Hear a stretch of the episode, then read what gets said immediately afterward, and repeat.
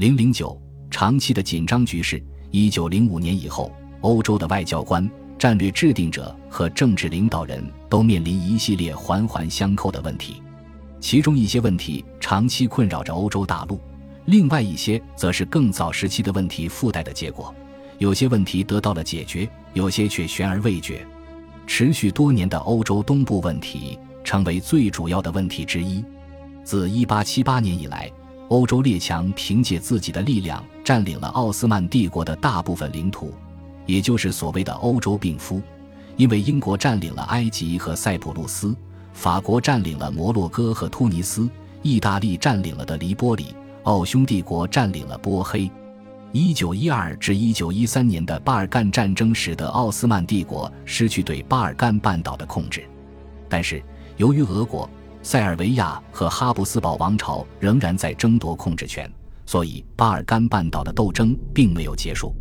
俄国打算以斯拉夫兄弟的名义获得主导话语权，奥匈帝国希望凭借巴尔干半岛而成为通向东方的桥梁，继续他的历史使命。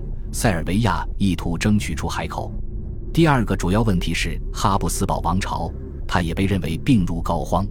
对许多人来说，这一问题是，在民族主义和民主政治日益发展的时代背景下，拥有五千万居民的欧洲第三大国能否以一个多民族地质国家的身份而继续存在下去？多数邻国觊觎奥匈帝国的领土，但有一个国家迫切的希望它能存活下来。即德意志帝国、奥匈帝国的北边邻国和同盟国。奥托·冯·俾斯麦在19世纪60年代为德国统一而做出的努力和1870年爆发的普法战争，使德国走向了统一。由此一来，德国占据了欧洲的核心地理位置和政治地位。德国早已拥有强大的军事力量，而且它的经济实力也在不断增强。1900年后。德国开始推行激进的世界政策和无节制的海军政策，这震惊了大多数欧洲国家。对许多国家而言，德国的野心就是第三大欧洲问题。而且让情景变得更加复杂的是，任何一届德国政府都不会轻易让俄国从奥匈帝国的解体中有所获益，因为那样的话，俄国将会对德国的东部边境构成更大的威胁。德国实力强大。这会促使英国和法国以势力均衡为出发点，向俄国寻求帮助，从而震慑和威胁德国。还有另外一些与时代背景有关的问题。开战前几年，国际格局阴云密布，列强结盟、军备竞赛、帝国主义遗毒、经济竞争以及充满仇视的民族主义。到一九一四年，欧洲已经划分成了两大外交阵营。尽管松散，但彼此却有着明显的区别。一个阵营是同盟国，它以德国为中心，包括奥匈帝国和意大利。罗马尼亚通过秘密协定也加入其中。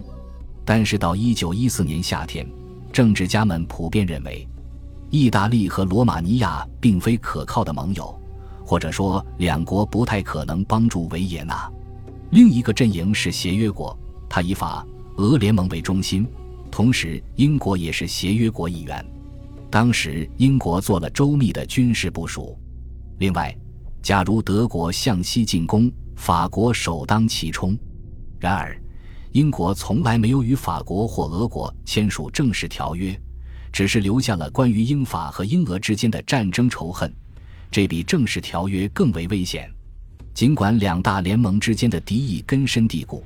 但是各列强还是在三大国际冲突中维持了和平进程。一九一四年，三个主要国家——奥匈帝国、沙皇俄国和德国——开始战争动员，之前的那些制约因素都随之消失。虽然说同盟协约结构这种形式本身并没有引发战争，但是它的存在却意味着，一旦周密的军事动员计划成为执政逻辑。冲突就会演变成更大规模的战争。他们在战略和海军方面的活动和同盟协约的外交部署有着密切的联系。在一九一四年的前十几年时间里，各成员国展开了规模空前的军备竞赛。一八九八年以后的英德海军竞赛尤为显著。虽然同盟协约体系的每个成员国都参加了海军竞赛，但是军备竞赛对英、德两国的关系产生了最为明显的影响。其他任何问题都没有对英德关系产生这么明显的负面影响。与其他任何问题相比，这也是双方为保持克制而做出的努力中遇到的最大绊脚石。德国逐渐增强其军事力量，英国也步步紧逼。上将阿尔弗雷德·冯·提尔皮茨希望借助强大的军事力量影响英国的外交政策，让英国更加尊重德国。更为激进的是。英国引进了拥有全重型火炮的无畏级战列舰，这从根本上改变了整个军备竞赛。德国带来的威胁迫使英国将其主要的海军部队向北边移动，由此一来，法国就有理由宣称其海军部队部署在地中海是为了保护英国在该地区的利益。英国对其主要协约伙伴法国的责任感，主要就是基于上述因素。其他各国也纷纷烧钱造舰，各国都试图与邻国进行较量。具有讽刺意味的是，本书接下来的章节中会提到，大型战舰和实际进行的海战几乎没有任何关系，而潜艇和护卫舰会发挥更为重要的作用。其实，我们往往忽略了更重要的军备竞赛，即1911年以后欧洲大陆军队兵力的急剧增长。除了英国，各国已经开始了征兵活动。尽管并非所有的男性都被征召入伍，但征兵活动还是提供了巨大的兵力资源。各国都有成千上万的常备军，比如1912年德军人数是64.6万人，法国是61.1万人，俄国是133.2万人。不过，1911年第二次摩洛哥危机结束后，普鲁士总参谋部断定没有多少人会选择入伍。1912年底。德国的常备军人数增加了十三万，法国增加了将近九万，奥匈帝国也增加了其部队的人数，俄国打算建立更多的部队。到一九一四年七月，虽然动员工作尚未开始，但同盟协约国中服役的士兵已经达到了将近三百六十万。几十年来，帝国之间的竞争传统就是对军事和海军筹备工作提供大力支持。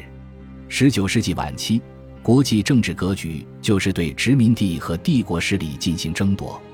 二十世纪初期，紧张局势并没有得到缓解。两次摩洛哥危机和一九零八年的波斯尼亚吞并事件，让欧洲大陆离危险局势更进一步。近东问题和之前一样棘手。一九一一年九月，意大利入侵的黎波里进一步证实了这一点。而且，在帝国主义之间的竞争中，英德、英法、英俄以及奥匈帝国、塞尔维亚、意大利和俄国之间的关系日益恶化。对英国而言，为抵抗南非的荷兰后裔布尔人，布尔战争爆发，它暴露出光荣孤立政策所隐含的风险。因此，英国政府开始寻找伙伴。一九零二年，英日结盟，保障了英国在远东的殖民地不被俄国蚕食。英国首次尝到了结盟的甜头。紧接着，英国在1904年和1907年分别跟法国和俄国缔结协约，每一份协议都旨在遏制或终结帝国主义之间的敌对倾向。确切地说，尽管英国在当时还保有放手大干的权利，但是签署这些协议后，英国的帝国政治和大陆政治开始变得错综复杂。列强之间的经济竞争加剧了帝国主义竞争，并且有所超越。一般来说，除了关税问题，列强之间的贸易活动较为容易。奥地利人会跟俄国人订购武器，英国人会根据市场需求建造船只，德国人会向俄国人出售货物，法国人到处兜售武器。但是，为了安抚俄国，法国慢慢把哈布斯堡排挤出巴黎的金融市场。这样一来，各国的贷款制度日益僵化，就连平时最慷慨的英国也不再对奥地利有求必应。尽管如此，维也纳没有花费多少功夫，就在柏林和纽约筹集到了资金。国际贸易和银行业仍然拥有国际化前景，十分警惕战争。对金融界来说，维持和平是唯一合理的政策。在构成国际政治背景的主要国家中，猖獗、充满敌意和激情的民族主义没有合理性可言，而且比任何人的出现都更为危险。一九一四年，由于受法国大革命、文化传播以及历史神话发展的刺激，民族主义已经变成了政治家和知识分子把玩的对象。虽然在一九零零年后，每个国家都有其独具特色的民族主义。但是，民族主义在一九一一年第二次摩洛哥危机后达到了一个新的发展高度。雷蒙·普恩加莱先后出任法国外交部部长和总统职位，在他的领导下，法国实现了一次真正的民族主义复兴。在英国，由于北爱尔兰的基督教徒拒绝接受爱尔兰地方自治，爱尔兰问题发展到新高度。德国内部的分歧不再那么强势。常常和缺乏深谋远虑的普鲁士军国主义混合在一起。在意大利，狂暴的民族主义者都在关注奥匈帝国占领蒂罗尔州和达尔马提亚海岸的事。对俄国来说，每个巴尔干问题都是对斯拉夫人兄弟情谊和俄国激进民族主义的考验。在民族主义的作用下，欧洲大部分地区已经成了名副其实的火药桶。但是哈布斯堡帝国独树一帜，因为十一个民族在这里经过一番斗争后，最终还是在一起生活。凭借1867年的二元君主宪政安排，德国、奥地利和匈牙利控制了这两个国家的政治机构。但是他们必须适应民族多样性，相应的调整他们的对内和对外政策。事实上，哈布斯堡的领导人曾做出努力，向捷克人。波兰人和国内其他民族做出让步，包括斐迪南大公在内的一些领导人甚至准备好付出更多努力，但是不愿妥协的匈牙利精英拒绝为其他组织削弱自己的政治力量，而哈布斯堡的邻国就不怎么友善了，因为罗马尼亚企图占领特兰西瓦尼亚，意大利打算至少把蒂罗尔州收入囊中，俄国想看到帝国的解体。而贝尔格莱德地区的塞尔维亚人打算在哈布斯堡帝国的领土上创造一个大塞尔维亚王国。受克罗地亚和斯洛文尼亚的刺激，其他国家打算建立一个全新的属于南斯拉夫人的王国。一九零三年王朝政变后，卡拉格罗维奇王朝在贝尔格莱德获得执政权，然后塞尔维亚逐渐成了奥地利的死对头，因为他急于看到哈布斯堡帝国灭亡。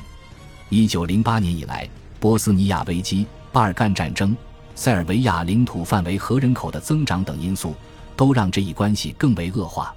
塞尔维亚政府对那些想在巴尔干地区结束哈布斯堡帝国统治的集团持容忍或鼓动的态度，其中公牛的黑手社是最危险的团体。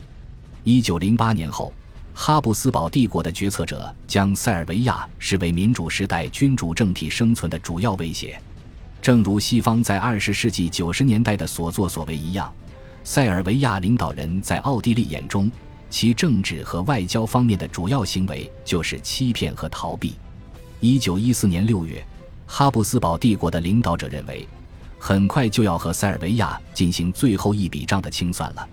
虽然问题重重，但是一九一四年春天，欧洲的情况比过去四年中任何时候都稳定。